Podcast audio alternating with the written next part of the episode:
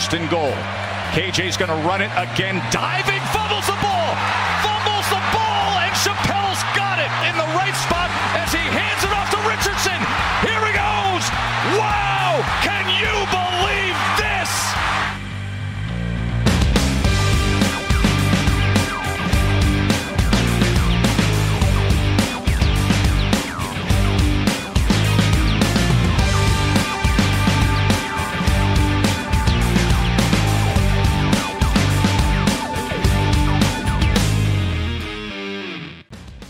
Salut à tous et bienvenue pour un nouveau rendez-vous du podcast Ball, un 222e numéro consacré à l'actualité euh, du collège football avec une troisième semaine de saison régulière où il s'est passé, euh, pas mal de choses. On, parle, on parlera notamment de la semaine assez mouvementée euh, du côté d'East Lansing et du programme de Michigan State ainsi que des upsets du week-end euh, qui ont coûté cher notamment à Tennessee et à euh, Kansas State tous les deux euh, classés. Tout ça sans oublier notre top 5 de la draft qui fait son grand retour au cours de cette euh, saison 2023 et puis on s'intéressera également, on se projettera vers cette semaine 4 de saison régulière vous allez voir, ça va déménager. Là, euh, si vous avez une petite mise en bouche les trois premières semaines, là on va passer directement au plat de résistance, au dessert, euh, à l'accompagnement, au digestif. Enfin bref, vous aurez tout en même temps. Ça va être, ça va être gargantuesque. N'est-ce pas, Monsieur Morgan Lagré, rédacteur et fondateur du site de Blue Pennant Bonjour tout le monde, bonjour à toi.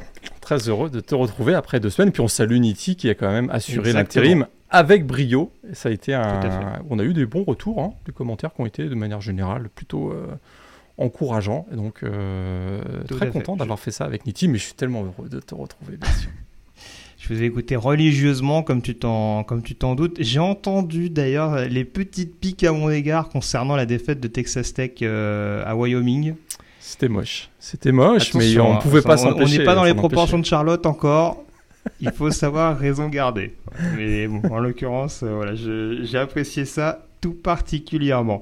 Euh, je le disais Morgan, il y a quand même pas mal de choses qui se sont passées au cours de cette troisième semaine de saison régulière, parce que certes, les affiches ne sont pas légion en ce début de saison, mais ça ne veut pas dire qu'il n'y a pas d'enseignement euh, à tirer sur et malheureusement en dehors du terrain. On va d'ailleurs parler tout de suite de la conférence euh, Big Ten par l'intermédiaire notamment euh, de Michigan State et de sa semaine assez euh, mouvementée, une semaine qui a notamment coûté euh, la tête du head coach Mel Tucker. Alors, on sait que les résultats sportifs n'étaient pas au rendez-vous, mais c'est pas par le biais, on va dire, des résultats sportifs, c'est pas en raison des mauvaises euh, prestations sportives que euh, l'ancien euh, coordinateur défensif a été débarqué d'East Lansing.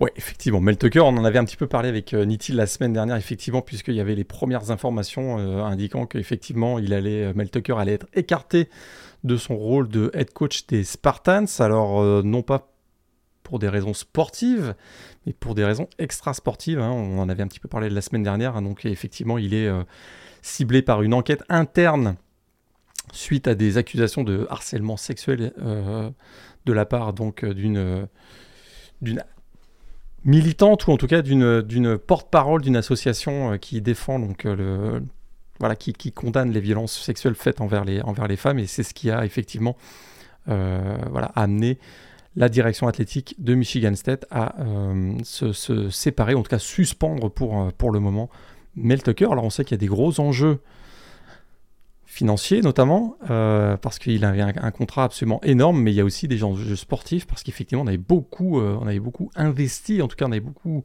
misé sur Mel Tucker pour redorer l'image et le blason de l'équipe de Michigan State qui euh, bah, évolue un petit peu dans l'ombre de Michigan, Ohio State et Penn State depuis un petit peu trop longtemps. Et effectivement, alors c'était pas forcément une bonne idée, ou en tout cas c'était pas forcément un- une- une- la bonne semaine pour se relancer, ou en tout cas essayer, ou essayer de, de voilà de, de- d'avoir un petit peu de, confiance parce que s'en, s'en- venait à East Lansing, Washington, et son quarterback euh, Michael Penix Jr. qui a été encore euh, assez incroyable hier. Ouais, tout à fait. Alors pour la précision, euh, donc euh, Arlon Barnett, hein, qui était euh, qui était jusque là assistant euh, head coach, plutôt chargé des, des defensive backs euh, du côté des, des Spartans, a été nommé donc pour assurer l'intérim. On ne sait pas encore si c'est de courte durée, mais parti comme c'est parti, c'est pas impossible qu'on le laisse terminer la saison, le temps justement qu'on puisse anticiper le, qu'on puisse analyser les futurs candidats et le nommer le plus rapidement possible pour préparer le prochain processus de recrutement. Il n'était pas tout seul, puisque sur la sideline, tu as peut-être vu hier réapparaître celui qu'on pensait euh, eh bien, euh, à la retraite, hein, Marc D'Antonio, euh, le, coach le plus prolifique de l'histoire du programme, lui qui était en, voilà, à la retraite depuis février 2020. Eh ben, il était de retour sur la sideline comme conseiller. Hein. donc peut-être que c'est lui qui va reprendre le programme. Oui, d'ailleurs Marc D'Antonio qui n'était pas parti sans quelques casseroles, hein, si, si j'ai bonne mémoire. Tout à fait il y avait des histoires un petit peu curieuses autour de Marc D'Antonio aussi. Donc, euh, visiblement, c'est euh, pas vraiment the place to be pour les head coach en ce moment du côté de Michigan State. Mais voilà, c'est. Ouais, et puis, comme on l'avait dit avec Nitti aussi la semaine dernière, c'est un programme qui souffre de un déficit d'image en ce moment, puisqu'on sait qu'il y a eu beaucoup, il y a une succession d'affaires extrasportives hein, euh, qui ont touché le programme de Michigan State, notamment l'affaire Nassar, bien sûr. On en avait reparlé un petit peu la semaine dernière. Donc c'est vrai que c'est actuellement c'est difficile du côté de Michigan State, très difficile. Et comme on le disait à l'instant, s'en venait une équipe de Washington. oui, qui était, qui était quand même un petit peu énervé avec des prestations assez abouties jusque-là lors des deux premières semaines à domicile contre respectivement Boise State et, et Tulsa. On se rappelle que c'était un match revanche hein, de la saison dernière lors de la confrontation qui s'était jouée sur le terrain des Huskies avec là aussi un petit peu le, le match référence hein, du début du mandat Kalendebourg euh, à la tête du à la tête de UW. Euh, problème, c'est qu'une revanche, on n'a pas vraiment eu. On va pas rentrer trop dans les détails sur ce match-là parce que pour faire un bon match, comme on dit souvent, il faut deux équipes. Là, en l'occurrence, ça a été quand même une balade globale de, Washington, Morgan, sur ce match-là, à tel point que, si ma mémoire ne me fait pas défaut, dans le troisième quart, on, faisait jouer les backups de chaque côté. Quoi. Ah bah absolument. Un début de match absolument tonitruant de la part de, de Michael Penix euh, Jr., notamment donc le quarterback des Huskies, Écoute, 375 yards à la passe, 4 touchdowns à la fin de la première mi-temps. Euh, ça, c'est les stats, la statistique assez incroyable de Michael Penix qui s'est notamment connecté avec Jack Westover, encore une fois, le, Titan, qui vraiment prend beaucoup de place maintenant, notamment dans, le, les 35 derniers yards du côté de Washington. Et euh, il réussit souvent très bien d'ailleurs, hein, Michael Penix, puisque, face à Michigan State, puisque lorsqu'il était à Indiana, il, a régulièrement fait souffrir Michigan 7 également. Hein. J'ai vu passer cette statistique. Il en est en carrière à près de 1500 yards à la passe, 13 touchdowns contre deux petites interceptions. Donc euh, effectivement, c'est euh, ça se passe souvent bien pour Michael Penix du côté de face à Michigan State. Et alors par contre, Michigan State, écoute, une déroute des deux côtés du ballon, particulièrement en défense. 713 yards accordés à l'attaque de Washington, c'est la plus mauvaise perf défensive de l'histoire des Spartans. Pire que le, match face à Nebraska 1995 où vous avez accordé 666 yards, vraiment. Écoute, on a l'impression que le programme est brisé, tout simplement, euh, parce que euh, cette défense qui était quand même, écoute, c'était ce qui faisait la fierté des Spartans euh, historiquement c'est la débandade. Et comme de l'autre côté du ballon, ça va pas beaucoup mieux non plus, euh, mm. bah, une, défaite 41 à 7 qui fait vraiment très très mal. C'est ça, en fait, il y, a, des erreurs qu'on voyait déjà ces dernières saisons euh, depuis l'arrivée de, Mel Tucker qui n'ont pas vraiment été corrigées. Hein. La défense contre la passe, notamment le backfield défensif. Exact. Là, contre Washington, c'était du pain béni pour Michael Penix. Euh, sans caricaturer, c'était des, des, longs ballons euh, et des duels en un contre un qui étaient quasiment systématiquement gagnés par les receveurs, notamment Jalen Paul qui s'en est donné à, cœur joie dans ce dans ce registre-là. Et voilà, et globalement, il n'y a pas grand-chose a pas grand-chose qui a été stoppé par par la défense des Spartans, tu le disais, à tel point qu'on a même fait revenir l'ancien de la maison, Gamey Bernard, pour un pour un touchdown sur un tracé de jet sweep dans dans la zone rouge. Donc, euh, donc voilà, c'est vraiment clairement une répétition pour Washington. Du côté de Michigan State, peut-être la chose qui va être la, le principal élément qui peut être euh, intéressant à retenir de ce match-là, c'est le fait qu'on ait lancé dans le grand bain Ketin Hauser en deuxième quart. C'est lui qui marque d'ailleurs les seuls points euh, de Michigan State en attaque avec un touchdown au sol en position goal line. Après, est-ce que la prestation est extraordinaire? Euh, C'est un peu tôt pour le dire. Hein. C'est 2 sur 4 pour, pour 72 yards, donc les stats sont pas, sont pas infamantes vu le peu de temps de jeu qu'on lui a donné.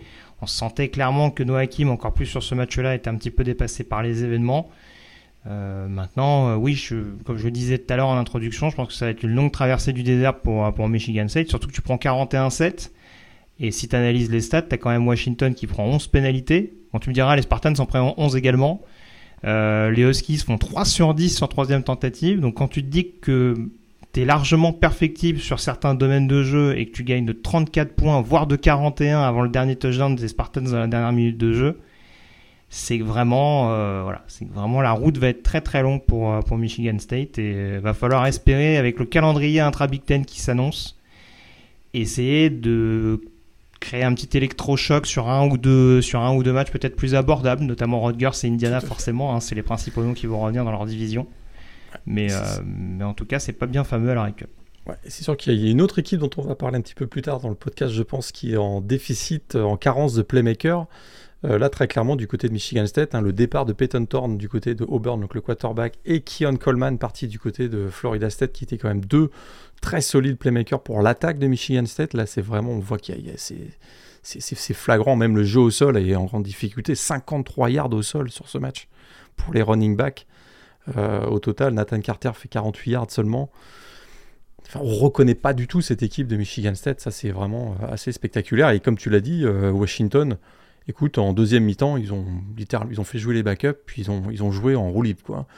Euh, Romeo Odunze fait 8 réceptions, 180 yards, quasiment euh, accumulé en première mi-temps. J'exagère un petit peu, mais, c'est assez spectaculaire. Si on se dit que si Washington avait joué pied au plancher pendant euh, les 4 quarts temps, le, score aurait peut-être été le double, hein, sans, sans, plaisanter, tellement il y avait mmh. un, écart assez vertigineux entre, entre les deux équipes. Et cette équipe de Washington, hein, de plus en plus, on le savait, on l'avait identifié lors de, lors de la preview, qui avait fait une très belle saison 2022, encourageante en tout cas. C'est pour moi l'équipe dans la Pac-12 qui m'impressionne le plus actuellement, euh, mieux que USC, particulièrement parce que le secteur défensif de Washington est, vraiment très impressionnant. On peut même se demander si euh, on aura peut-être un petit peu le débat au cours de l'automne. Et si on avait deux équipes de la Pac-12 en playoff? Ah, ça, c'est un débat qui va être intéressant. Ça va faire écho à ce qu'on va dire sans doute un petit peu plus tard. Exactement. Euh, juste, pour, juste pour poursuivre sur la conférence Big Ten et peut-être justement faire le, faire le parallèle, euh, enfin, la transition, pardon, avec la conférence Pac-12, hein, vu qu'on évoque euh, deux équipes de conférences différentes. dans la Big Ten Est, justement, on a quand même cinq équipes toujours invaincues, si je sais compter avec Ohio State notamment qui a battu assez nettement Western Kentucky 63 à 10.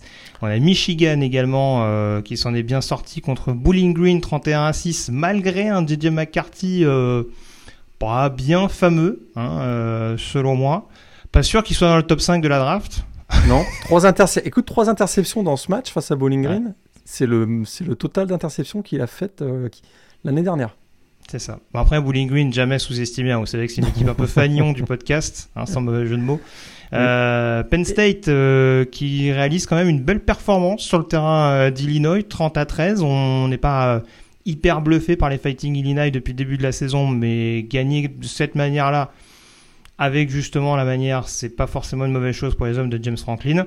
Euh, et puis on a également donc euh, Maryland qui s'est imposé vendredi soir, dans la nuit de vendredi à samedi en tout cas assez nettement euh, face à Virginia 42 à 14. Et Rutgers également qui continue son bon début de saison en étant venu à bout de, Virginia Tech et de Wilfried Penney, victoire 35 à 16. Tant qu'on parle des Hokies, j'essaye de voir si je retrouve les stats du defensive lineman français.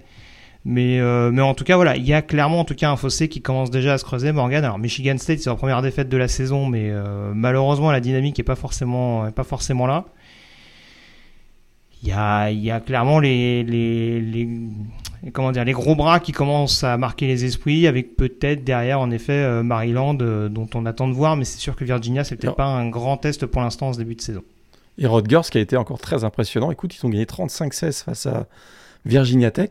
on sait que Virginia Tech, euh, il, y a bah, il, y a très clairement un traversée du désert en ce moment du côté, de, du côté des Hokies, mais écoute, ils ont été, ils ont été très très très efficaces euh, du côté de Rutgers, effectivement. Alors peut-être un petit mot euh, sur Ohio State, hein, c'est leur match le plus mhm. accompli, on va dire, offensivement. Ils avaient eu pas mal de difficultés lors de leurs deux premiers matchs. Là, ça a été beaucoup mieux. Hein, notamment, on a vu un Marvin Harrison qui a été remarquable, 5 réceptions, 126 yards, un touchdown. Un Kyle McCord qui fait son meilleur match à 318 yards, 3 touchdowns. À mon avis, celui-là, il va falloir commencer à l'échanger dans les, dans les euh, Fantasy League, je, pense. il, faut accepter les, il faut accepter les échanges qu'on propose pour, euh, pour Kyle McCord. Et puis, et puis euh, même Trevelyan Anderson hein, a deux touchdowns dans ce match. Donc euh, pas mal. Meilleure performance probablement pour Ohio State depuis le début de la saison. Puis Penn State, alors ils ont quand même bénéficié, ils ont, ils ont provoqué les interceptions de Luke Altmaier qui en a commis 4 dans, qui en a commis 4 dans ce match. Euh, ça a été probablement le moins bon match de Drew Allard. Des conditions de jeu qui étaient un petit peu bah, à la Big Ten, on va dire. Hein.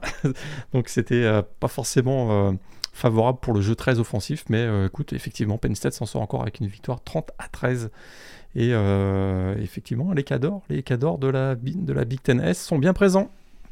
Tu parlais d'Ohio State, euh, c'est bien qu'ils se mettent en jambe, hein, parce qu'il paraît qu'il y a un test un petit peu intéressant qui vient ce week-end, sans doute pour Penn State également. Hein. Ça va être, je tease un petit peu sur le programme de la quatrième semaine, mais là on va avoir deux, deux des trois gros bras justement de cette Big Ten Est on va voir très clairement de, quel, bois, de quel bois ça se chauffe euh, dans les semaines à venir. Bah, sur le match de Penn State du week-end prochain, c'est peut-être. Il n'est pas impossible que ce soit une répétition de la finale de conférence. Je m'avance un petit peu, mais il y a, y a, un scénario possible où Penn State et Iowa se retrouvent effectivement en finale de conf. Alors juste, euh, je, je recheckais, je n'ai pas de statistiques a priori pour, euh, pour Wilfried Penney. Si je ne me trompe pas, il y a 15 snaps au total pour le, pour l'AMN défensif français, qui était notamment dans la, dans la rotation, mais a priori pas de statistiques pour lui euh, dans cette euh, sortie du côté du New Jersey. On peut enchaîner du coup avec la Big Ten euh, West où là, les favoris, pour le coup, se bagarrent pas tant que ça. Hein. En tout cas, il y a, y a quand même une, une, vibe un petit peu négative. Euh, Northwestern, Nebraska, on sait que c'est, ça tâtonne un petit peu en ce début de saison, même si on a eu le premier succès, le premier succès pardon, euh, de Matt Rule à la tête des Cornhuskers face à Northern Illinois. L'ogre Northern Illinois 35 à 11 euh, au cours de ce week-end. Par contre, du Petit, événement quand même, hein, la, titularisation de Heinrich Harberg euh, au poste de quarterback du côté de Nebraska, qu'on avait vu euh, en fin de match à Colorado et qui a été donc euh, titularisé au sein de l'attaque des Cornhuskers. Donc pour cette belle, belle, victoire 35 à 11 face à Northern Illinois. Tout à fait. Et puis Minnesota également qui s'incline de manière assez nette sur le terrain de North Carolina. On va peut-être développer un petit peu plus tout à l'heure euh, en, évoquant notamment la conférence euh, ACC. Ça va pas forcément très fort également pour Purdue, hein, vainqueur la semaine dernière euh, sur le terrain de Virginia Tech, mais qui retombe dans ses travers à la maison face à Syracuse, hein, défaite 35 à 20 pour les Boilermakers. On a parlé d'Illinois tout à l'heure, ce qui fait qu'on se retrouve avec Wisconsin, qui a repris sa marche en avant après sa défaite à Washington State la semaine dernière, mais en dominant Georgia Southern, une équipe qui était quand même plus ou moins dans ses cordes. Et surtout Iowa, qui pour l'instant fait figure de grandissime favori dans cette division. Euh, un peu de retard à l'allumage face à Western Michigan, mais finalement un, très large succès de la part des hommes de, Kirk Ferenc. Euh, les confrontations intra-conférence ou notamment intra-division sont pas toutes arrivées, donc on va attendre de tirer des conclusions hâtives encore. Mais c'est vrai que voilà, le temps notamment que ça se mette en place du côté de Wisconsin, pour l'instant, c'est pas une division. Le, ce, ah, fameux écart, on va dire, entre, entre l'Est et l'Ouest, pour l'instant, on le ressent dès le début de cet exercice 2023. Et puis on a l'impression qu'il s'est encore élargi cet écart, parce qu'effectivement, du côté de. Chaque année, on avait une équipe quand même dans la Big Ten West. parfois, c'était une équipe surprise, inattendue. On se souvient des, des épopées Northwestern, notamment des dernières saisons. On voyait quand même une, une équipe qui émergeait, même dès le mois de septembre cette année. Écoute, c'est moi j'ai du mal à trouver une équipe qui va pouvoir être compétitive face à n'importe quelle équipe de la Big Ten Est. C'est vraiment assez étonnant. Même Iowa, qui l'emporte 41 à 10 face à Western Michigan ça a été très compliqué encore. Hein.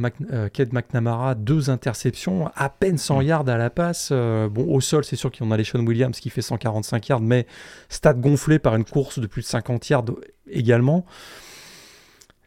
C'est sûr que la défense est toujours présente. Euh, ça, c'est voilà, ça c'est certain. On a encore vu un Nick Jackson qui a été très très bon avec un sac notamment dans ce match, mais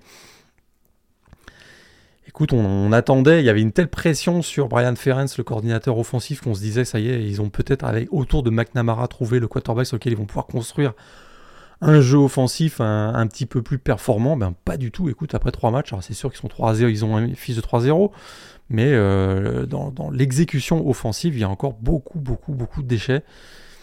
Et sans un ou deux big plays euh, qu'on a pu voir notamment face à Western Michigan, donc cette course de 53 yards de LeSean Williams et cette réception de, 30 yards de Seth Anderson, je pense que ils auraient pu être, ils auraient pu euh, avoir une fin de match beaucoup plus crispante que ce que ça a été hier. Mais écoute, Iowa m'ont pas encore convaincu que c'est une équipe qui peut challenger, comme on dit, n'importe quelle équipe de la Big Ten Est. On est d'accord. On va pouvoir passer euh, à présent justement à cette euh, fameuse conférence Pac-12 que j'évoquais tout à l'heure, juste pour préciser qu'il n'y a pas de stats également euh, enregistrées pour Jeffrey Embar du côté de Purdue au cours de ce week-end face à Syracuse. 12 snaps pour le, pour le defensive lineman français lui aussi. plutôt installé dans la rotation, mais pas encore vraiment comme un titulaire indiscutable chez les Boilermakers. C'est tout ce qu'on lui souhaite bien entendu, mais pour l'instant c'est un peu à l'image du euh, de l'équipe où ça se cherche encore un petit peu. Euh, concernant donc la PAC 12, l'autre événement important, on a parlé de la balade de Washington. Euh, parlons de ce qui s'est passé du côté de Boulder, Morgan, puisque au premier abord, ce match entre Colorado et Colorado State, même si c'est un classique annuel entre deux rivaux locaux, était quand même très déséquilibré sur le papier. Hein, vu la force de frappe des Buffaloes et leurs prestations au cours des deux premières semaines, on pouvait s'attendre à une promenade de santé.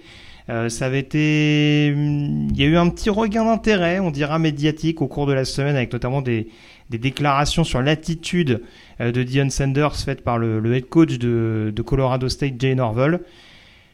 Et ça nous a donné un, classique, j'ai envie de dire, dans cette rivalité, avec une victoire au bout du suspense, au bout de double, euh, d'une double prolongation, pardon, de Colorado, 43 à, 35. On s'est fait très peur pour, euh, pour, les, pour les joueurs du, de Colorado face à une équipe qui était pourtant euh, sans victoire depuis le début de la saison. Et Jen Orwell a failli réussir son coup. C'est vrai que dès le début de semaine, il s'en est un petit peu pris à Deion Sanders en critiquant un petit peu l'attitude de Deion Sanders, comme si on ne la connaissait pas, l'attitude de Deion Sanders. C'était très clairement pour, écoute, pour ressouder ses joueurs Ouais, je, je, rappelle juste, son propos, c'était notamment le fait qu'il portait souvent des lunettes de soleil et qu'il avait une attitude très désinvolte pour, euh, pour prendre en charge, on va dire, des, des jeunes adultes. Voilà, c'est un peu, c'est un peu Donc là, c'est ça, Jane Orwell a découvert euh, Leon, Sanders euh, depuis le début de la saison. C'est assez, voilà.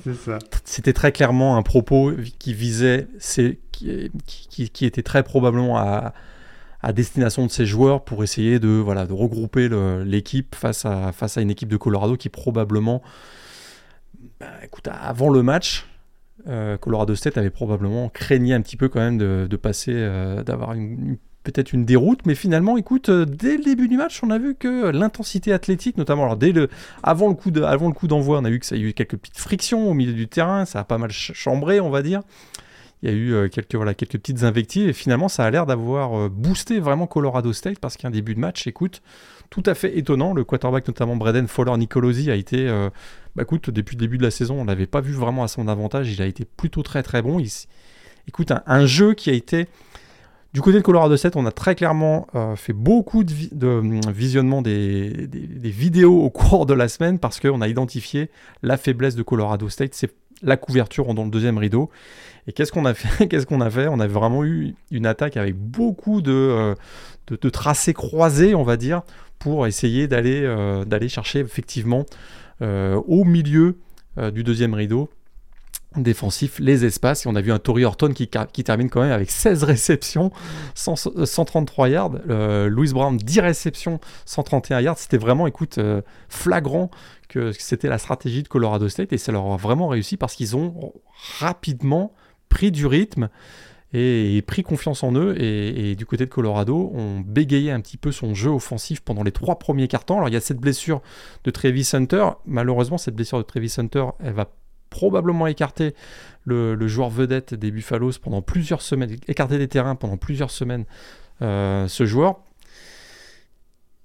écoute, si on s'attarde sur cette blessure, j'ai l'impression qu'il a payé euh, les il a payé un peu les pots cassés de, il, a payé, finalement l'intensité qui a été créée sur le terrain par les deux coachs, à mon avis, avant le coup d'envoi de ce match-là, parce que très clairement, c'est un, tampon qui, qui, qui n'aurait pas lieu d'être et qui est probablement le genre de défenseur de Colorado euh, le donne parce qu'il y a une animosité entre les deux équipes qui s'est créée. Alors c'est un rivalry game, c'est certain, hmm. mais, mais je pense que les, les, propos qui ont eu lieu avant le match et juste avant le coup d'envoi ont fait que euh, eh ben, il s'est pas retenu, quoi, en gros. Quoi. Après, après, le cadre, en effet, euh, est celui-ci, mais c'est c'est compliqué à dire, mais c'est vrai que ça fait forcément écho à son utilisation depuis le début de la saison, et c'est là où on se rend compte que bah voilà, il y a forcément des moments où le corps va moins bien récupérer.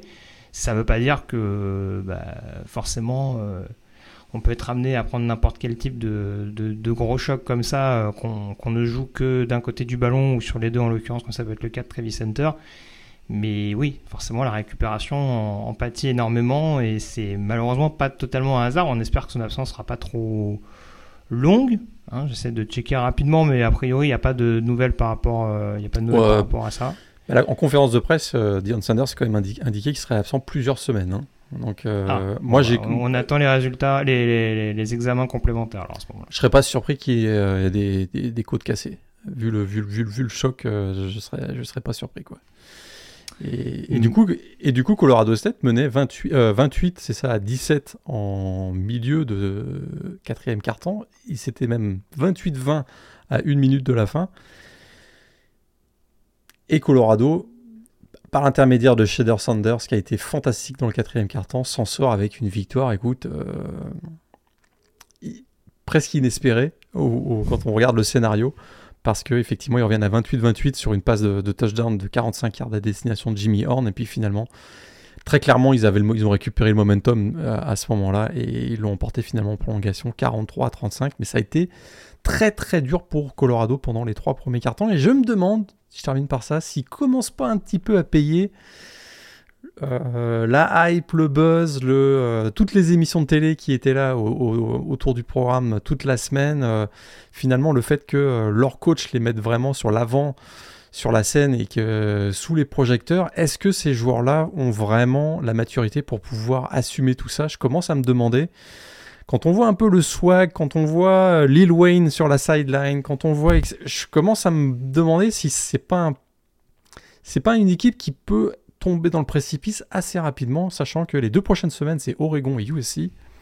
Hmm. Attention. Bah, c'est surtout ce que j'allais dire, c'est que euh, au-delà de cette euh, confrontation, euh, en effet, gagnée de très très peu face à, face à un adversaire a priori prenable, hein, même si encore une fois, il ne faut pas occulter l'aspect rivalité de la chose, ça va donner des idées à beaucoup de programmes. Et tu citais deux équipes donc, qui a priori offensivement on n'a pas affaire à des manchots, donc euh, donc c'est sûr que on pourrait. L'intérêt pour les pour les spectateurs euh, impartiaux, c'est qu'on pourrait avoir pas mal de points. Oui. Mais du côté de Colorado, en défense, ça peut ça peut en effet être euh, être payé content. Donc ça ça va être des axes à surveiller et en effet, bah faut faut répondre à ce duel. On l'avait dit en début de saison, l'objectif c'est avant tout à nos yeux. Hein, après, peut-être que sans doute d'ailleurs que Dion Sanders a des a des aspirations bien supérieures, mais au moins assurer une éligibilité en bowl. Ils sont déjà à 3-0, il y a des adversaires qui paraissent assez prenables encore sur leur calendrier. Donc euh, voilà, on va pas s'alarmer tout de suite. Encore une fois, ils sont invaincus, mais voilà, petite piqûre de rappel après euh, les belles prestations euh, sur le terrain de TCU et face à Nebraska. On connaît la personnalité de Dion Sanders. Il va pas débuter la saison en disant on va on vise le 6-6 quoi. Ah oui, hein, c'est, entendu. Lui c'est sûr que là c'est, c'est, l'exubérance absolue. Donc forcément il va démarrer la saison en disant nous on vise le titre quoi. Donc c'est, certain que même si euh, réalistiquement c'est pas c'est pas atteignable. Enfin ce serait ce serait si, si, Colorado est champion national c'est la c'est la c'est la plus grosse surprise de l'histoire du college football. Donc on va pas se on va pas se mentir il risque d'y avoir dans les deux prochaines semaines effectivement un, retour à la réalité qui, d'autant plus que là il commence à perdre des joueurs majeurs. Hein. Travis Hunter, écoute, euh, avec Shader Sanders, c'était euh, voilà, l'un des deux joueurs moteurs de cette équipe. Et, euh, là, on, risque maintenant de voir que un petit peu ce qu'on avait identifié dans la preview, c'est que après les, les 3-4 premiers, après les 3-4 stars et, on va dire la première vague, ben la profondeur, ça laisse à désirer. Et, ça, la profondeur va être testée maintenant à partir du moment où le, le, calendrier de Pac-12 va, va démarrer. Quoi. Euh, concernant d'autres favoris dans la Pac-12, on a le succès assez facile hein, pour Utah, victoire 31 à 7 face à Weber State, hein, programme voisin mais de deuxième division euh, universitaire. On a UCLA également qui était en balade à la maison face à North Carolina Central, autre programme euh, de FCS. Et puis concernant des équipes euh, toujours invaincues également dans cette conférence Pac-12, deux équipes qui devraient se retrouver très bientôt. Washington State a écrasé Northern Colorado à la maison 64 à 21. Northern Colorado, programme de deuxième div également. Et Oregon State s'est imposé face à San Diego State 26 à 9. Pas de USC au programme. Oregon également, hein, dont on parlait, euh, prochain adversaire de Colorado, qui a également déroulé euh, face à Hawaii. Score final 55-10. Il y avait déjà 34-3 à la pause. du côté des Ducks, euh, voilà, je parlais de la force de frappe offensive. On la découvre pas sur cette rencontre, mais en tout cas, il y a eu un service d'avertissement envoyé à Colorado à l'occasion de cette partie. Je te laisse juste développer Morgan, juste pour donner les derniers résultats, puisque ça va fort pour ces programmes-là, ça va moins bien pour d'autres notamment pour Stanford, hein, qui euh, malheureusement, comme on pouvait s'y attendre, souffre un petit peu en ce début de saison. À domicile et face à Sacramento State, programme de deuxième division universitaire. L'anecdote, c'est bien sûr que Sacramento State, c'était l'ancien programme euh, de Troy Taylor, l'actuel head coach euh, du Cardinal. Et puis Arizona State, qui continue de décevoir en ce début de saison. première semaine, il me semble que c'était une victoire très poussive contre Southern Utah. Il y a eu une défaite la semaine dernière face à Oklahoma State dont on reparlera sans doute tout à l'heure. Euh, et là, même s'ils avaient euh, un bel adversaire ce week-end, parce que Fresno depuis le début de la saison, c'est quand même, ça paraît quand même assez costaud. On rappelle que c'était imposé à Purdue en ouverture. 3-0. Euh, ils ont quasiment pas existé. 29-0 en faveur des Bulldogs et bon, c'est bien de tenter l'expérience Jayden Rashada, mais pour l'instant, c'est pas bien bien fameux ce qu'on voit de la part des Sun Devils. Est-ce que, est que, tu veux brosser un petit portrait global de cette Pac-12 s'il y a quelque chose qui t'a plus inspiré qu'une autre? Ouais, Jason Rachada qui n'a pas joué ce match-là par contre, hein. euh, face, à, face à Fresno State. Hein. on, a vu, euh, on a vu les trois quarterbacks, Jason Canover, Drew et Trenton Bourguet. Euh, mais ça a été très très très très très compliqué pour Arizona State. Écoute, face à une équipe de Fresno, effectivement, où, qui a vraiment, écoute, déroulé. On a vu un Mick Ekin qui a été très très bon, 281 81 yards, pardon, 2 touchdowns.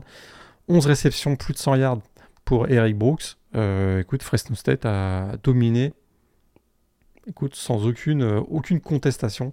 Euh, ce match et c'est effectivement une très belle victoire pour l'équipe de la Mountain West face à, face à Arizona State.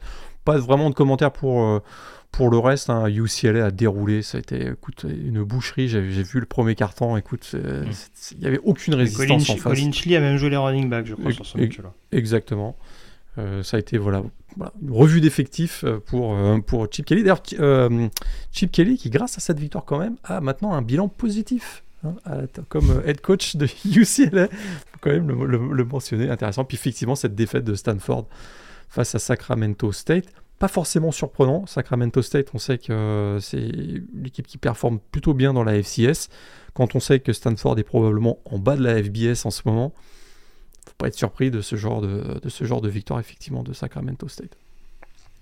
Très clairement. On passe à la conférence SEC avec le principal événement qui se déroulait du côté de Gainesville avec euh, Florida qui recevait Tennessee. On sait que c'est un classique annuel, Morgan, avec beaucoup d'événements euh, qui se déroulent dans cette, euh, dans cette confrontation entre Gators et Vols. Alors, on pouvait s'interroger un petit peu sur le niveau qu'allait proposer Florida. C'est vrai que depuis le début de la saison, notamment cette sortie du côté d'Utah, on avait été un petit peu échaudé par, par le visage que pouvait nous proposer euh, Florida et notamment Graham Mertz au poste de quarterback. Bah, cette venue de Tennessee, elle est tombée à point nommé. Victoire 29 à 16 pour Florida, avec notamment un une première mi-temps où tout ou presque a globalement souri au genre de Billy Napier.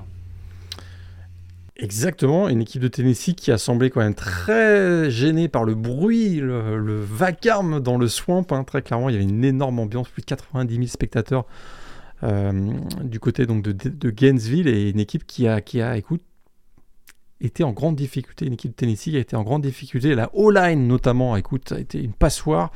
Joe Milton a été en grande difficulté et on sait qu'il commence à y avoir des du côté de Tennessee, un Josh Heupel, on peut se poser la question s'il va continuer de faire confiance à Joe Milton parce qu'il a été vraiment en très grande difficulté. On sait que le système de jeu de Tennessee demande à ce que euh, on ait un quarterback qui soit vraiment en plein contrôle de la, de la pocket. Pardon.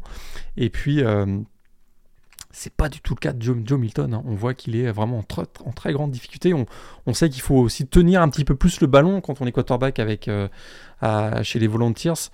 ce que faisait très bien Don Hooker la saison dernière, là ça a été vraiment beaucoup, beaucoup plus difficile pour Joe Milton dans ce match. Encore une fois, il y avait une grosse ambiance, et puis ça, a tourné un petit peu en l'avantage de Florida en début de match.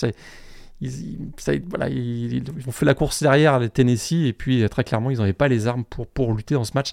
5 pénalités pour euh, fall start aussi, ça, ça, ça a coûté très très cher. Une gestion du chronomètre aussi qui a été, euh, qui a été quand même vraiment euh, limite du côté du coaching staff de Tennessee. Hein. Deux temps mort brûlé notamment en début de deuxième mi-temps pour des delay of game dans un match où il devait retrouver un petit peu de, rythme. Ça, voilà, ça fait tâche hein, très clairement.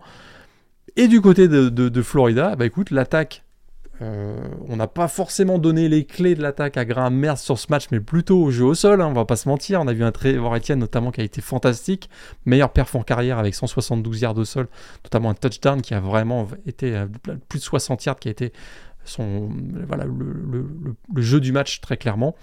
Euh, Johnson également deux touchdowns au sol dans ce match. Et finalement, enfin une victoire dans un rivalry game hein, pour euh, Billy Napier depuis son arrivée, parce qu'on se souvient que l'année dernière, ça grognait sérieusement du côté de Florida, puisqu'il était devenu le premier head coach de l'histoire des Gators à perdre la même année contre Tennessee, LSU, Georgia et Florida State. Ça n'était jamais arrivé dans l'histoire du programme, donc là il fallait qu'il se, qu'il se rachète. Chose Opération réussie. Et pour Tennessee, ça va.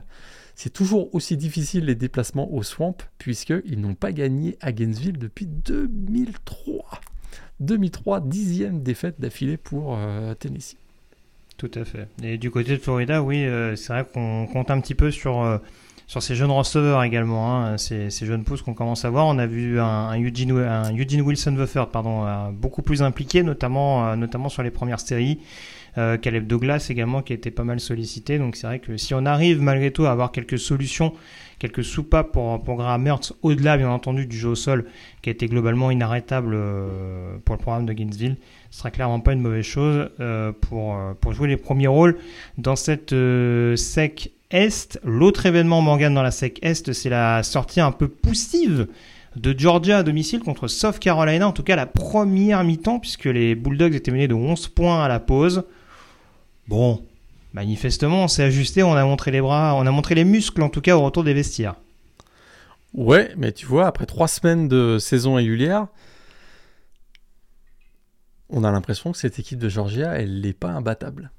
Et ça, c'est peut-être la, nouvelle finalement qu'on n'avait pas forcément anticipé après, après trois semaines, c'est de voir que cette équipe des Bulldogs eh bien, n'est pas invincible parce qu'effectivement, ça faisait 14 à 3 pour South Carolina à la fin de la première période, fin de la première mi-temps, pardon. Et euh, écoute, effectivement, ils ont, ils ont, on a retrouvé un jeu très athlétique et très, et, très physique du côté de Georgia en deuxième mi-temps, notamment un Dejun Edwards qui a été le, running back, qui faisait d'ailleurs son retour, hein, c'est son premier match euh, en, 2023, 118 yards euh, au sol, un touchdown, il a été vraiment excellent. Et puis, euh, c'est vrai que voilà, les, Bulldogs se sont réveillés en deuxième mi-temps. Ils ont infligé un 21-0. On a retrouvé la, défense agressive. On connaissait évidemment euh, la, saison dernière. Mais écoute, euh, victoire 24 à 14.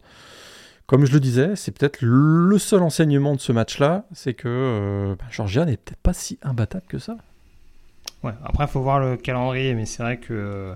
Bah, y a j'ai envie de dire les deux plus gros tests. Alors, il me semble qu'il y a Auburn en déplacement. Euh, il faudra voir comment, comment évoluent les Tigers d'ici là. Il y a les deux programmes dont on parlait à l'instant, à savoir Florida dans le classique de Jacksonville et Tennessee du côté de Knoxville, qui sera peut-être pas un match anodin euh, dans la dernière ligne droite de la saison euh, en, déplacement pour les joueurs de Kirby Smart. Mais c'est vrai que voilà, on l'avait, on l'avait dit l'année dernière, le début de saison n'était pas foufou.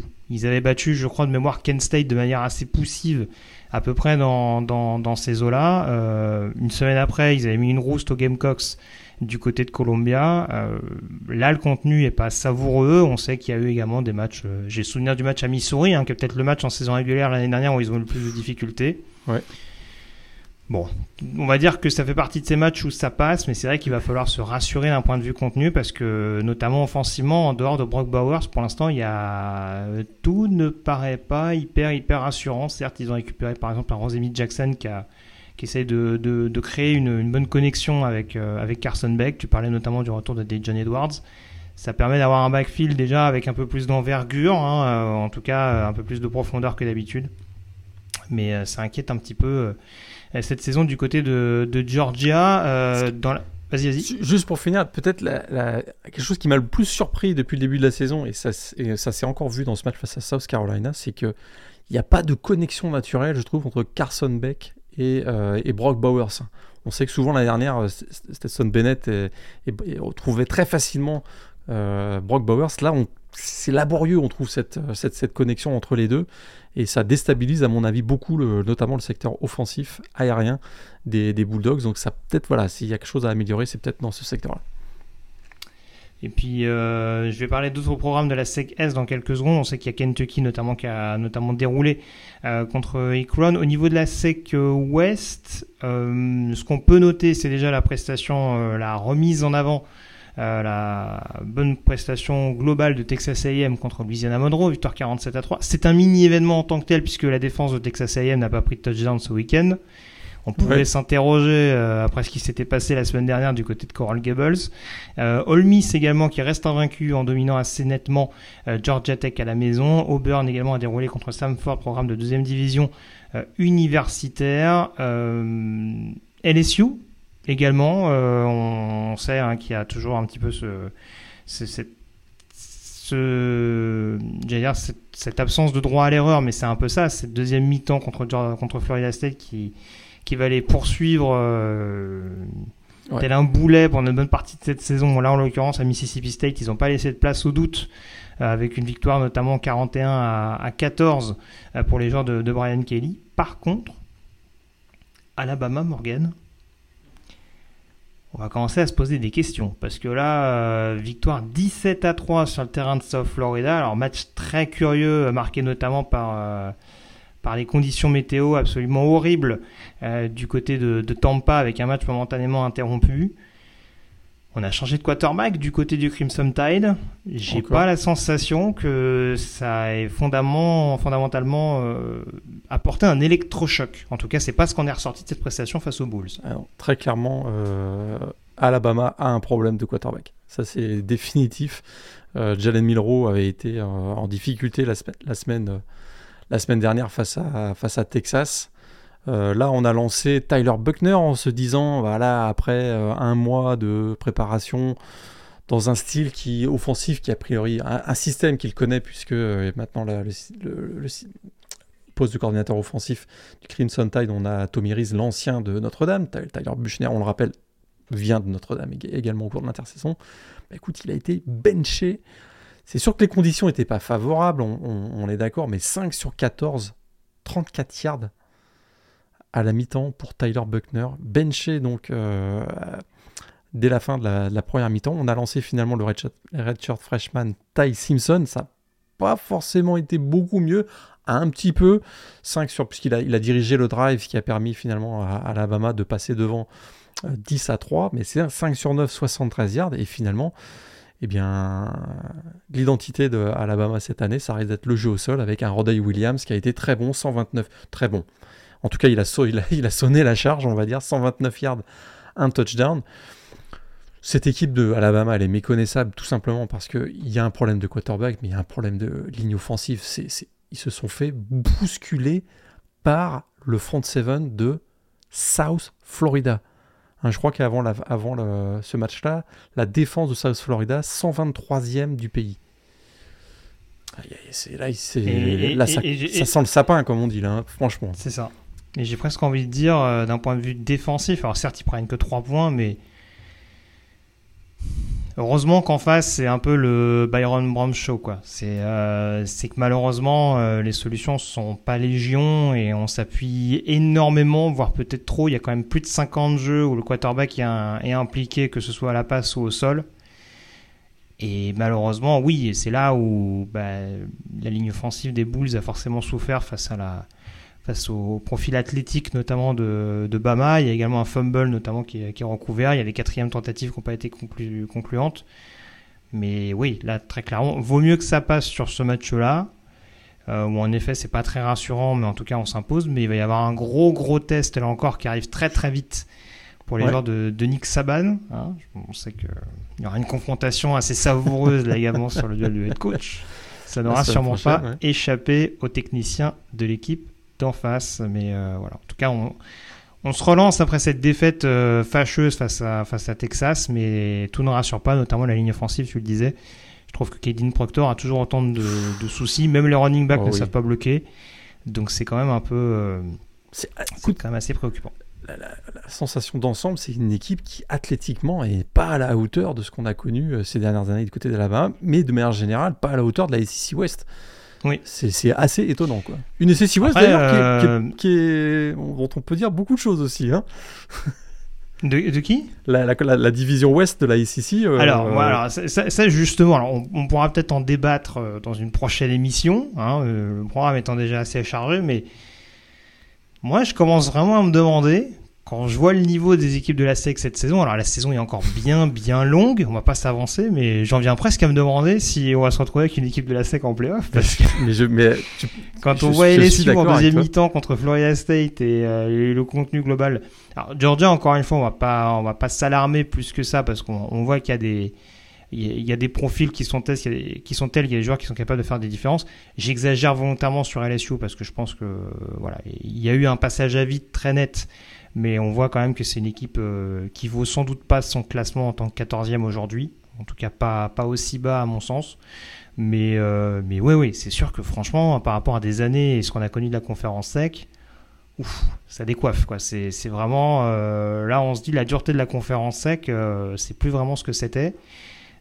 Juste avant de parler du dernier match qui va nous permettre de faire la transition sur la conférence Big 12, Vanderbilt qui perd à UNLV, défaite 40 à 37, alors qu'on se disait que ça, ça repartait un petit peu mieux pour les Commodores et euh, ils perdent euh, face à la nouvelle équipe coachée par Barry Odom. Donc euh, ça, ça fait quand même un petit peu tâche sur le papier. Arkansas, alors on s'attendait à ce que ce soit peut-être un peu plus compliqué avec notamment un, un groupe un peu moins dense en termes de talent, mais qui s'incline à domicile face à BYU 38 à 31. J'ai envie de dire, la SEC ne fait plus peur. hein. Il y a plein de choses. On, on l'a déjà vu sur certaines confrontations. hein. Je reprends encore l'exemple, mais euh, la prestation des LSU contre Florida State, la débâcle de, de- de- de Texas A&M pardon contre contre Miami. Il y a des choses où on se dit bon bah je parle même pas d'Alabama contre Texas, mais euh, il y a des choses où on se dit bon il y a d'autres moments où la SEC sentait un peu plus le sang que, que ce qu'on voit actuellement. ouais. on est quoi? On est le 17 septembre aujourd'hui? Oui. On n'a que 5 équipes de la SEC invaincues. Ouais, Georgia, Kentucky, souvent. Missouri, Auburn, Ole Miss. Euh, il est arrivé des années où on avait euh, une dizaine d'équipes invaincues à la fin de la, à la fin de Oui. la- Bon, après on verra. Encore il y aura sûrement encore 12 ou 13 équipes éligibles en bowl à la fin de la saison et on dira bon bah au final ils s'en sont pas si mal sortis. Mais c'est vraiment d'un point de vue contenu.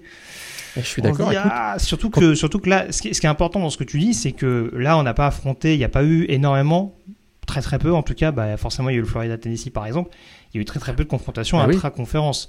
Donc, ce qui est, là, là où je parle de la conférence sec et du fait qu'ils n'iront pas en playoff, on sait que la conférence sec est considérée de manière euh, assez particulière par le comité des playoffs et forcément, bah, son vainqueur aura une, aura for- sera forcément valorisé quoi qu'il arrive. Mais ça peut typiquement être le genre de conférence, une saison où cette conférence-là fait que bah, tout le monde va un petit peu se manger les uns les autres. Et on, va, on peut se retrouver dans un fameux scénario où bah, le champion peut avoir deux défaites. Donc euh, même si forcément le représentant euh, final de la conférence sec ira en playoff, ce sera peut-être pas en qualité de numéro 1 et ce sera peut-être pas un match facile d'entrée en... dans le dernier carré. Bon bref. On s'avance un petit peu, on est qu'à l'issue de la troisième semaine, mais c'est vrai que ça commence un petit peu à nous inquiéter. En tout cas, tu parlais des équipes invaincues, Missouri en fait partie, et Missouri en tout cas a redoré le blason euh, de la conférence sec à domicile face à Kansas State dans un match qui était extrêmement passionnant. Oui. À suivre, accroché euh, de bout en bout. hein. Kansas State, on le rappelle, champion de la Big 12 euh, en titre hein, et qui a mené assez souvent cette euh, confrontation sur le terrain euh, de Columbia. Au final, victoire donc des Tigers euh, 30 à 27 avec notamment un, un field goal de la victoire euh, taille XXL pour Harrison Mavis. à une fin de match incroyable, hein, effectivement, où Missouri et Kansas State sont à égalité 27 à 27. drive très bien mené par Brady Cook, qui emmène finalement l'attaque des Tigers jusqu'à la ligne des 38 yards de Kansas State. A priori, c'est dans les cordes pour un field goal de la victoire. Spike ball, c'est quand même 56 yards, hein, et on sait que euh, Harrison Revis, euh, bah, il a eu connu un début de saison un petit peu difficile, notamment avec des ratés sur certains field goals beaucoup plus proches que cette tentative de 56 yards. Et là, Eli Drinkwist, le head coach de, Missouri, perd la notion du temps. Delay of game. Euh, donc on n'est plus à 56 yards, mais à 61 yards pour tenter de gagner ce match, sinon on irait en overtime et Harrison Revis joue les héros. Field goal réussi de 61 yards, record de la ACC au passage et une victoire très importante pour Eli Drinkwitz puisque aucune saison avec un bilan positif depuis son arrivée du côté de Missouri malgré trois participations à des bowls.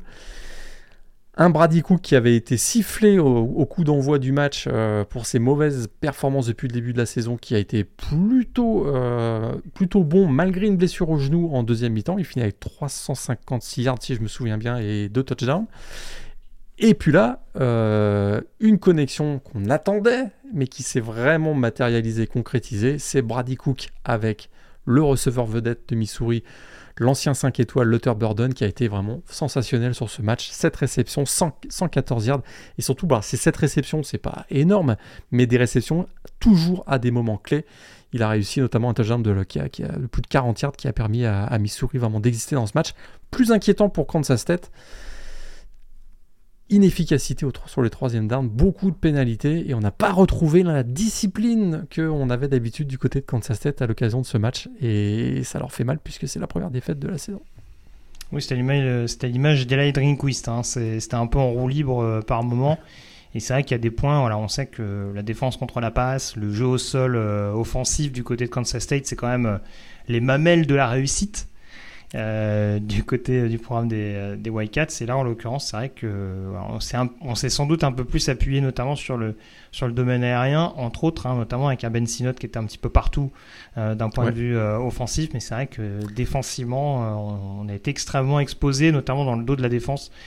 sur, sur, les passes, sur les passes profondes, hein. il y en a deux qui amènent en effet à des touchdowns de, de Burden, mais on sait qu'il y a notamment le, le premier catch en carrière, je crois que c'est Marquis Johnson, le, true freshman de, de, Missouri également qui, euh, qui occasionne un big play.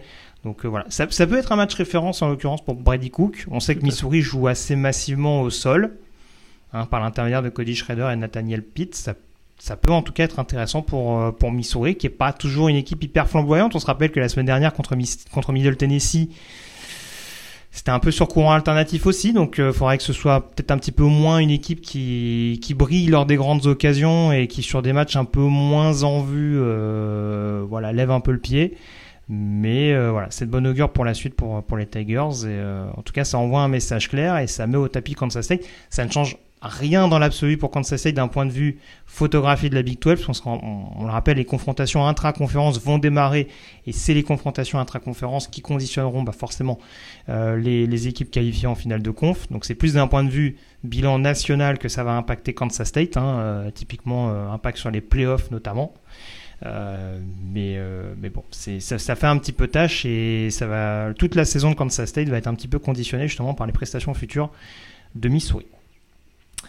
On enchaîne sur la Big 12, euh, du coup Morgan, avec euh, notamment euh, Texas qui s'est longtemps fait peur à domicile contre Wyoming, accroché 10-10 à la fin du troisième quart, et il a fallu accélérer très nettement hein, dans le quatrième quart, avec notamment un, un pick six pour, pour les Longhorns pour réussir à s'imposer 31 à 10. On a également Oklahoma qui continue de dérouler. Troisième victoire en trois matchs sur le terrain de Tulsa, victoire 66 euh, à 17. Et puis tant qu'à parler des équipes invaincues, on a également Kansas qui s'est imposé sur le terrain euh, de Nevada, BYU. J'en ai parlé également du côté euh, de Arkansas et UCF également qui s'est baladé à la maison contre Villanova, programme de deuxième division universitaire, pas mal d'équipes invaincues, mais en tout cas les futurs pensionnaires de la SEC, Texas et Oklahoma continuent d'afficher leurs prétentions et Texas qui était effectivement à 10 à 10 euh, à la fin du troisième quart-temps. Et donc euh, là, on était, on était vraiment, vraiment convaincus à ce moment-là. Texas is back. 10, hein. à 10 contre Wyoming après avoir battu Alabama. Je rappelle que Wyoming a battu Texas Tech et que Wyoming était dans les pronostics de certains pour jouer la finale de conférence Mountain West. Tout à fait. Et Wyoming s'est approuvé à l'occasion de ce match. C'était une équipe qui effectivement était une équipe, comme tu dis souvent, poil à gratter très clairement on s'attendait quand même à bien autre chose de, Texas. Ça s'est débloqué dans le quatrième carton, effectivement, avec trois touchdowns, notamment cette connexion entre euh, Queen Ewers et Xavier Borty pour un touchdown de 44 yards. Il y a eu ensuite, effectivement, ça s'est passé très très vite, hein, puisqu'on était à 10-10, ça finit à 31-10. Il y a eu ce, pick six, euh, tout s'est joué en 5 minutes. Hein. Il y a eu un pick six de Jerry Thompson, encore lui, 27 yards, qui a voilà, complètement assuré la victoire. On, a, on respire mieux du côté de Texas, ça a été laborieux. Euh, pendant trois quarts temps face à une bonne équipe de Wyoming. Tu, as, raison. Finalement, voilà, le talent, la différence de talent s'est fait ressentir dans, le quatrième quart-temps, mais on aimerait éviter du côté de Texas à avoir à passer par ces matchs un petit peu crispants, parce que effectivement, comme tu l'as dit tout à l'heure, le, calendrier de Big 12 va commencer maintenant. Du côté de Oklahoma, écoute, euh, je suis quand même tout à fait impressionné par, le par l'évolution euh, rapide de cette équipe qui nous avait euh, déçus, hein, on va le dire très franchement, l'année dernière. Écoute, Dylan Gabriel, la ligne offensive est stable et, vraiment euh, très impressionnante. On a, on a un Dylan Gabriel qui est 421 yards encore dans ce match, qui a été fabuleux, 66 donc à, à 17 face à Tulsa.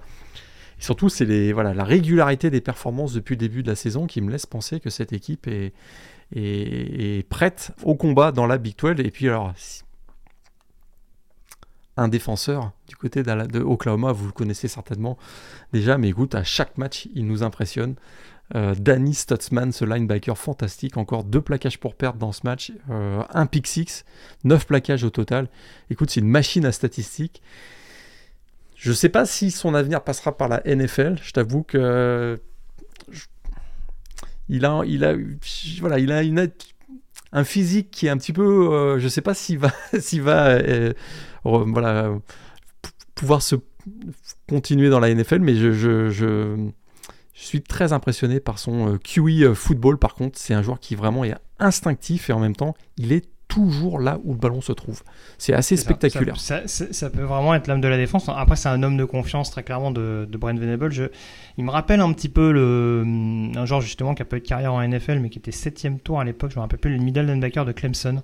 Exactement. Il me fait penser. J'ai oublié le nom malheureusement. Attends, je vais essayer de retrouver ça, mais euh, c'est clairement ce type de ce type de profil là. Je vais, je rechercher son nom tout de suite. Mais euh, James Kalski non, bah, c'est pas lui auquel je pensais. Et moi, je pensais à James Kalski. Ou alors il y, y en a un autre entre temps, mais euh, ça, va, ça, ça, va peut-être te revenir d'ici là. Je te, je te, laisserai chercher. Alors, ça se passe bien du coup pour, pour certains programmes dans la PAC-12. Euh, il y en a d'autres qui ont un petit peu déchanté. Alors Texas Tech quand même qui gagne son premier match de la saison contre l'ogre Tarleton State. Euh, équipe de deuxième division universitaire. on a également West Virginia qui s'impose contre Pittsburgh à la maison. Et non, les Montagnards ne seront peut-être pas la plus mauvaise équipe de conférence Big 12 cette saison, hein, qui le cru. Euh, et puis TCU, hein, qui continue de mettre à mal euh, Houston cette saison. Hein, les Cougars à peine remis de leur défaite en prolongation la semaine dernière face au rival Rice et qui s'incline à domicile contre Texas Christian 36 euh, à 13. Parlons maintenant des moins bonnes nouvelles. Euh, trois équipes notamment qui ont très clairement déchanté ce week-end, c'est Cincinnati, vainqueur justement à Pittsburgh la semaine dernière, qui s'incline en prolongation à domicile dans le derby face à Miami, Ohio, 31 euh, à 24. On a également euh, la défaite très moche d'Iowa State sur le terrain d'Ohio. Hein. la défaite en tant que telle n'est pas une sensation. Il y a quand même un revers 10 à 7 avec Iowa State qui a, marqué ses tout premiers points euh, dans les dernières minutes du dernier quart. Donc, euh, vraiment euh, prestation assez cataclysmique de la part des Cyclones. Et que dire Morgan de la part d'Oklahoma State, malmené à domicile par South Alabama? Défaite 33 à 7. Je sais pas quelle est la défaite qui t'a le plus étonné, mais j'avoue que la défaite des Cowboys à domicile, dans, cette, dans ces largeurs-là, en tout cas, m'interpelle quand même un peu c'est probablement effectivement l'écart qui, euh, qui surprend parce qu'on avait quand même identifié cette équipe de South Alabama comme probablement l'équipe la plus expérimentée du groupe of five. Énormément, mhm. je pense qu'il y a 18 ou 19 titulaires de l'année dernière qui sont de retour. Et euh, alors, ils avaient été battus en début de saison, une défaite euh, un peu surprenante contre Tulane, voilà, si je me rappelle bien. C'était un des, un des gros matchs de la, c'était le un des gros matchs de la première semaine. Mais depuis, cette équipe de South Alabama, écoute, a confirmé que c'est une équipe sur laquelle il va falloir compter. C'est sûr que 33 à 7, on ne l'avait pas vu venir celui-là, mais euh, je suis absolument pas surpris d'avoir une victoire de, South Alabama, qui pour moi est le, favori dans la Sun Belt. Donc on a eu un Carter Bradley donc à 152 yards également dans, dans, ce match. C'est effectivement euh, les grandes difficultés de l'attaque de Oklahoma State qui ont peut-être un petit peu surpris, mais que, ce, cette, victoire de, cette victoire de South Alabama, moi, m'a pas forcément surpris. Très bien. Bon, en tout cas, euh, oui, oui, je te rejoins. C'est sûr que sauf Alabama, c'est un problème très établi de la Sun Belt, mais euh, du côté d'Oklahoma State, en tout cas, ça marque un petit coup d'arrêt. On disait que leur début de calendrier était sûrement la chose sur laquelle il fallait capitaliser pour faire le plein de confiance. Malheureusement, dès la première semaine, il y a, il y a un petit grain de sable dans la machine. On enchaîne à présent sur la conférence ACC. Je parlais du succès tout à l'heure de North Carolina, Morgan face à Minnesota, victoire 31 à 13, un peu de déchet de la part de Drake May, mais euh, globalement ça continue d'être séduisant du côté des Tar Heels. Hein, euh, après le gros, la grosse frayeur euh, aperçue la semaine dernière face à face à Appalachian State. On a également le voisin Duke qui s'est imposé avec la manière face à Northwestern, victoire 38 à 14. Un petit peu de frayeur pour Florida State sur le terrain de Boston College, on a un peu joué à se faire peur tout, seul, hein, notamment avec ce fumble retourné pour un touchdown, alors que le résultat paraissait euh, très nettement en faveur des Seminoles. Victoire finalement 31 euh, à 29. On a également le succès de, Clemson assez nettement face à Florida Atlantic, 48 euh, à 14, avec d'ailleurs les 14 derniers points des, Halls inscrits dans les dernières minutes.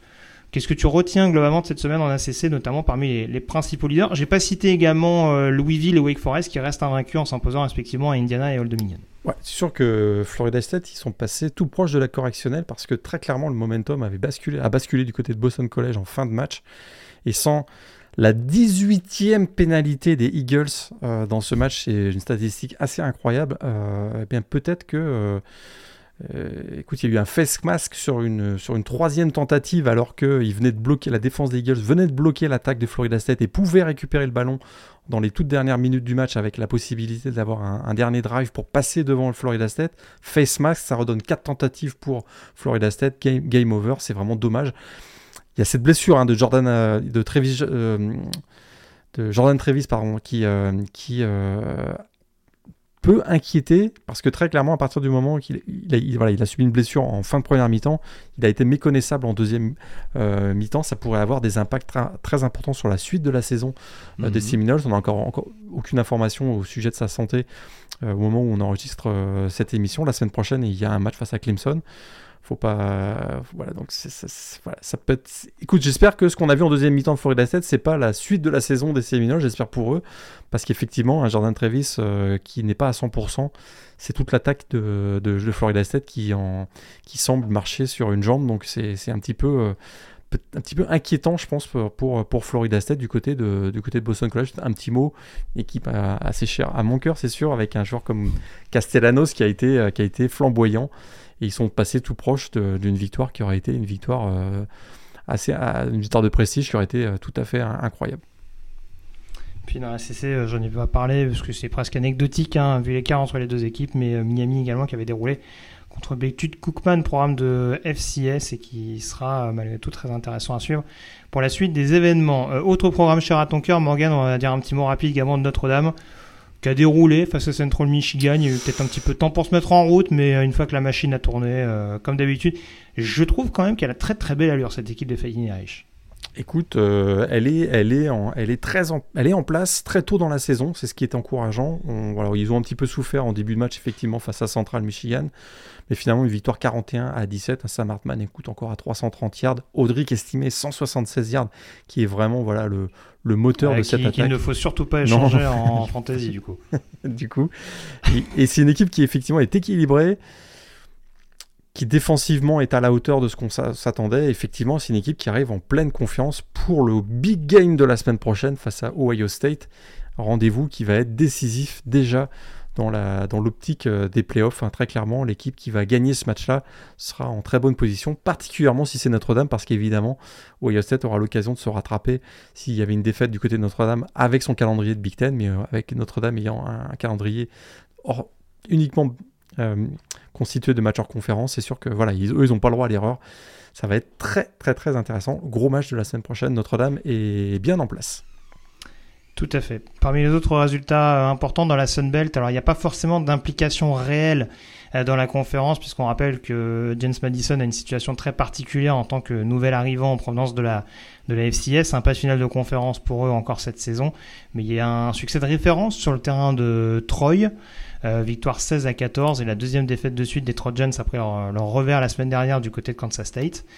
Euh, et puis concernant les autres euh, duels, il y avait également un petit Toledo San Jose State qui n'était pas inintéressant avec la, victoire de Toledo finalement 21 à 17. C'est à peu près les principaux enseignements. On essaiera de faire un point un petit peu plus dense la prochaine fois au niveau du groupe of five, mais avec les nombreuses affiches intra-conférence, voilà, on est encore dans, le côté un peu digestion du nombre de matchs quand il y aura que des confrontations intra-conférences, on, y verra de toute façon un petit peu plus clair. Ouais, et peut-être juste un, petit mot, il y avait la, bataille de l'autoroute 25, la Rio Grande, la Rio Grande, euh, écoute, c'était la Rio Grande Rive Valerie, et mhm. je ne sais pas si tu as vu, mais New Mexico State a gagné. Oui. 27 à 17 du côté de New Mexico. Tout à fait. Donc euh, à suivre avec un, ça reste la place forte du Nouveau-Mexique. Tout à fait. Les Aiguises. Tout à fait. Et ça fera, ça fera plaisir à notre camarade Antoine qui nous écoute euh, assez régulièrement. Exactement. Et voilà, qui, avait vécu notamment un petit coup d'arrêt euh, face à UMass en ouverture, ça a l'air d'aller un petit peu mieux. Par contre, je l'ai pas dit, mais au niveau des programmes indépendants, euh, Yukon, ah, ça coince un petit peu en ce début de saison. Jim Mora, l'exercice 2023 commence pas très très bien. Alors les premières semaines, il n'y avait pas forcément grand chose d'infamant. Euh, mais défaite à domicile face à Florida International euh, en troisième semaine, euh, ça les met avec un bilan de 0-3. ça va pas fort pour Buffalo également dans la MAC. Hein. Buffalo qui a été surclassé par, par Liberty une semaine après avoir perdu, je crois, face à Fordham ou Albany, un programme de FCS la semaine dernière. Exactement, exactement. Donc, donc ça, c'est sûr que c'est pas très très rassurant. on commence par un top 3 de tes matchs de la semaine, Morgan, avant d'enchaîner sur ton top 5 de la draft. Bah, c'est sûr que ce Colorado face à, face, à, face à Colorado State est un immanquable, particulièrement pour ce scénario en, fin de match euh, voilà, à, ne pas manquer, évidemment. Euh, peut-être qu'on pourrait également voir un match. Qu'est-ce que j'avais noté? Le Boston Kansas State? Ouais, le Missouri, tout à fait. Le Missouri Kansas State. Et juste avant, j'allais dire Boston College, Florida State. Hein euh, écoute, on va, on va directement en quatrième quart peut-être. on fait avance rapide. peut-être directement en quatrième cas. Tout à fait. Et euh, peut-être, écoute, voilà, euh, pour mettre tout le monde d'accord, un rivalry game dont on a parlé très brièvement tout à l'heure, mais Cincinnati, Miami Ohio. Oui. On a suffisamment tapé sur Emory Jones. Bah, tu tapes surtout sur Scott Satterfield, mais c'est vrai qu'Emory Jones, il a, été suffisamment tapé sur lui. C'est pas forcément son moins mauvais match même si ça s'est pas forcément bien passé pour Cincinnati. oui, c'est ça. Il joue pas des deux côtés du ballon non plus. non, mais gros, rival, gros rivalry game de l'Ohio. Euh, la Victory Bell était en jeu. Je vous le conseille. Très bien. Ton top 5 de la draft. Du coup, on fait une petite ah transition, le grand retour de nos préférences sur le repêchage. Alors, je vais, être, je vais être très transparent. Je reviens à peine de vacances. Je suis encore en train d'emmagasiner un peu toutes les informations sur les prospects. Donc aujourd'hui, je te ferai une entière confiance sur le top 5. Euh, et par contre, je, je donnerai mon, joueur de la semaine si on en a un différent, ce qui est pas sûr. On s'est pas concerté en amont. Hein. D'habitude, on fait toujours est-ce que toi tu prends en attaque, en défense Moi, j'arrive de l'autre côté. Là, total impro. Donc, ton top 5 déjà de la semaine, les 5 euh, prospects, on va dire les plus hautes, euh, éligibles, bien entendu, pour la draft 2024, euh, au sortir pour toi de cette troisième semaine de saison régulière.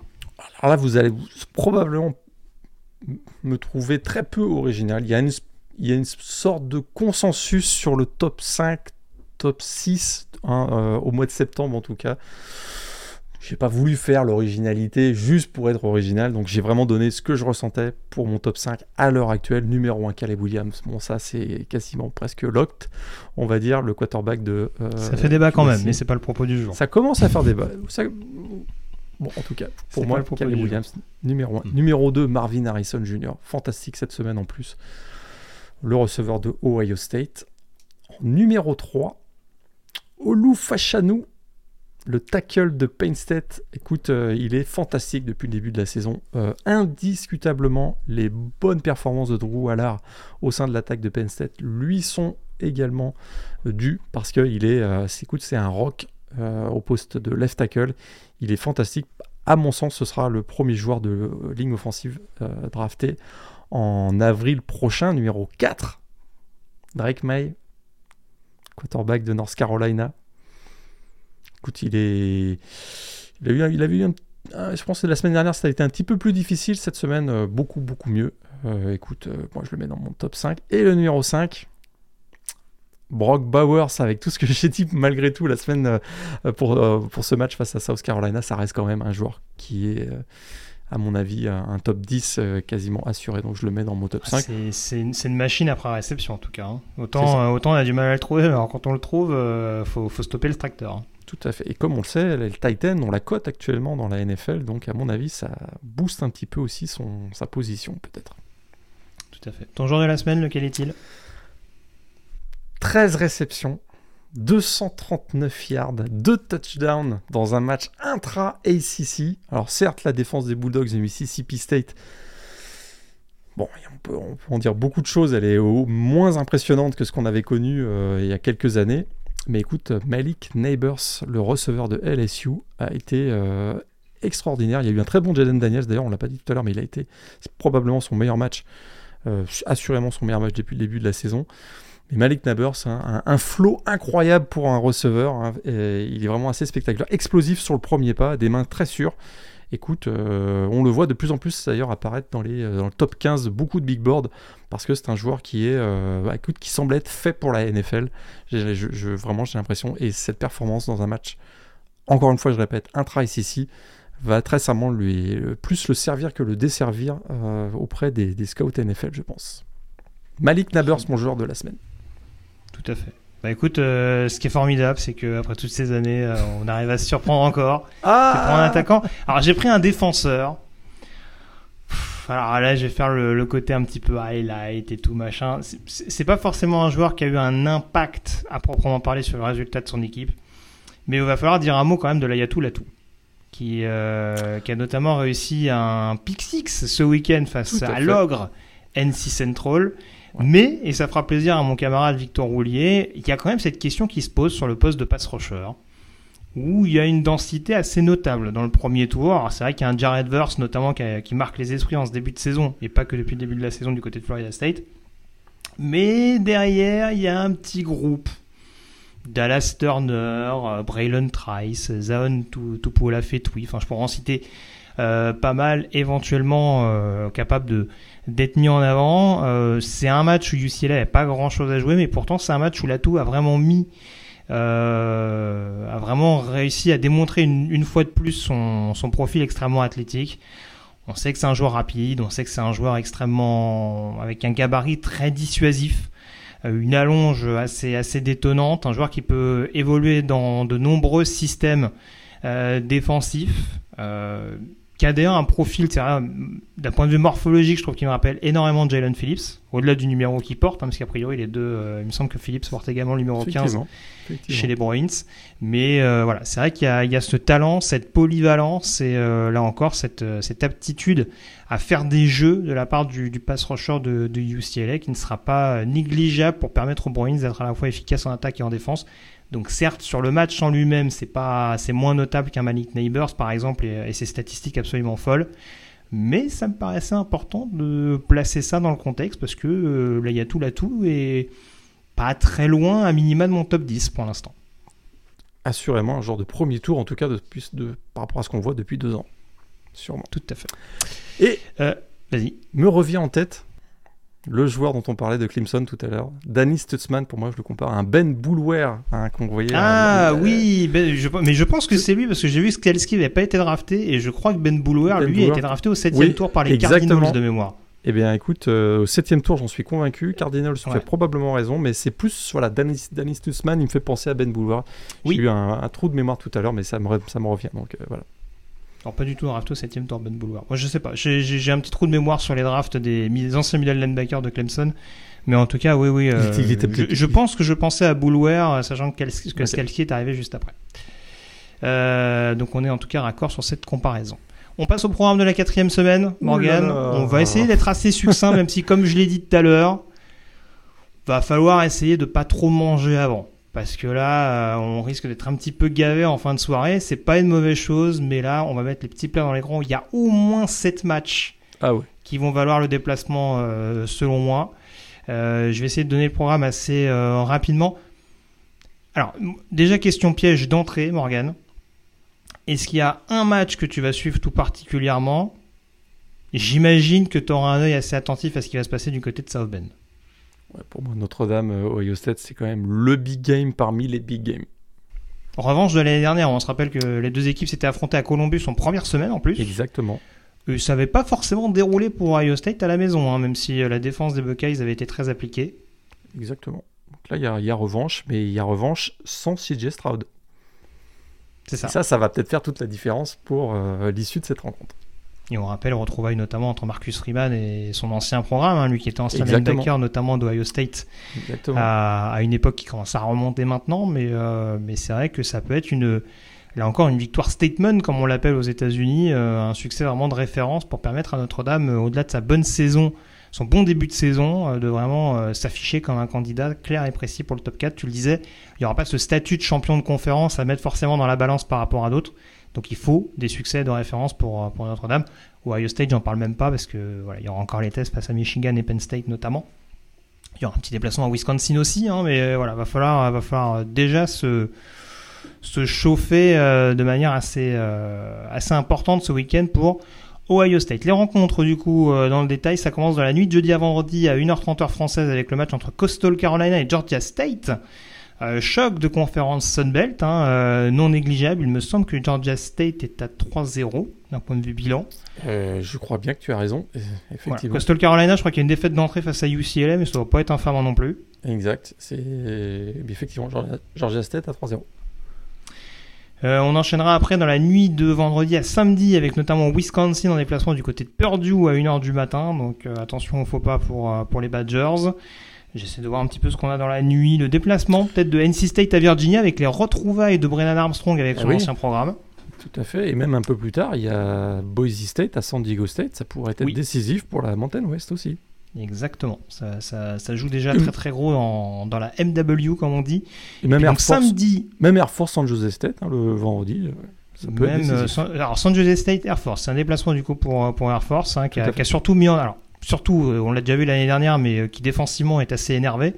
Ça tombe bien euh, face aux Spartans. je pense qu'ils auront, ils auront de quoi faire en face. Et puis samedi donc à 18h, on commence fort avec Clemson contre Florida State. Classique. On aurait à la même heure Michigan contre Rutgers, Oklahoma en déplacement du côté de Cincinnati. On aura un petit Texas A&M Auburn eh dans le duel des outsiders dans la SEC West. Pour ceux qui sont un peu moins dans le glamour, Troy, euh, Western Kentucky, ça peut être quelque chose d'assez intéressant également entre la grosse défense de Troy et la bonne attaque euh, de Western Kentucky. TCU SMU, ça avait été un récital l'année dernière d'un point de vue point. Bah là, on part, euh, également à 18h, rivalry game également, entre Sonny Dykes et son ancien programme aussi. C'est important à rappeler. Et puis, donc samedi à 21h30, Alabama All Miss, les énièmes retrouvailles entre Nick Saban et Lane Kiffin où là, très clairement, je pense que du côté de Lane Kiffin, on va préparer ce match avec des petits oignons autour. Euh, oui. Euh, Utah UCLA à 21h30 également. Hein, donc c'est vraiment des horaires euh, hyper accessibles pour, pour les Français notamment.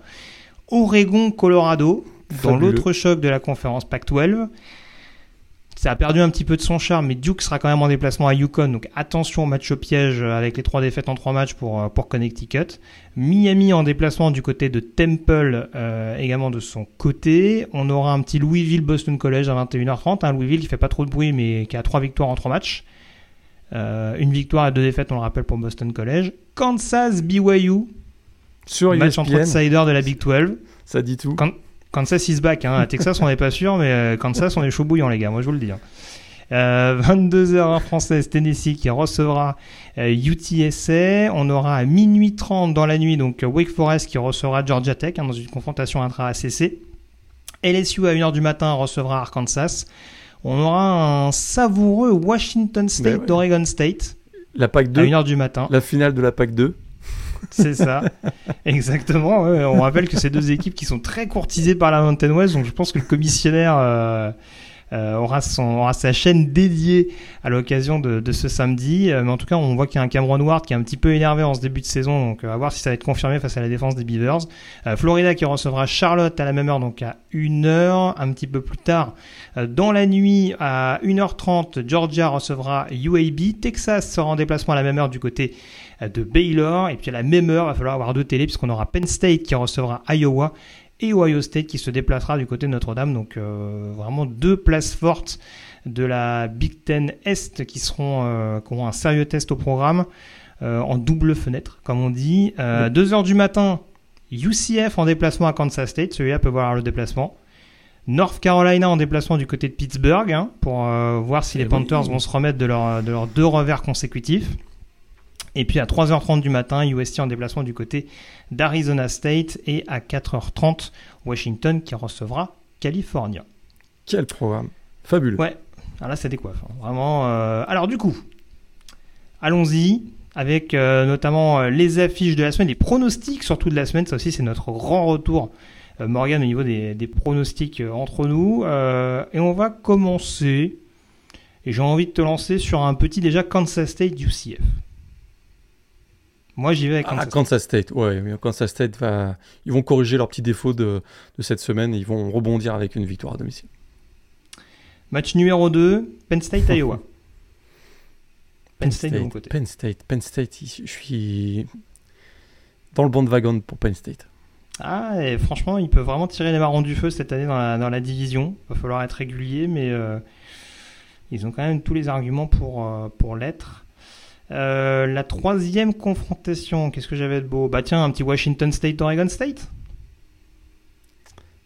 Cameron Ward dit contre DJ Wagalele, ça quand même, ça a de la gueule quand même. Ben écoute, Washington State, je continue de croire à cette équipe. Pourtant, il y a quelques années, euh, Clemson Incarnate World, ça aurait paru tellement déséquilibré. exact, exact.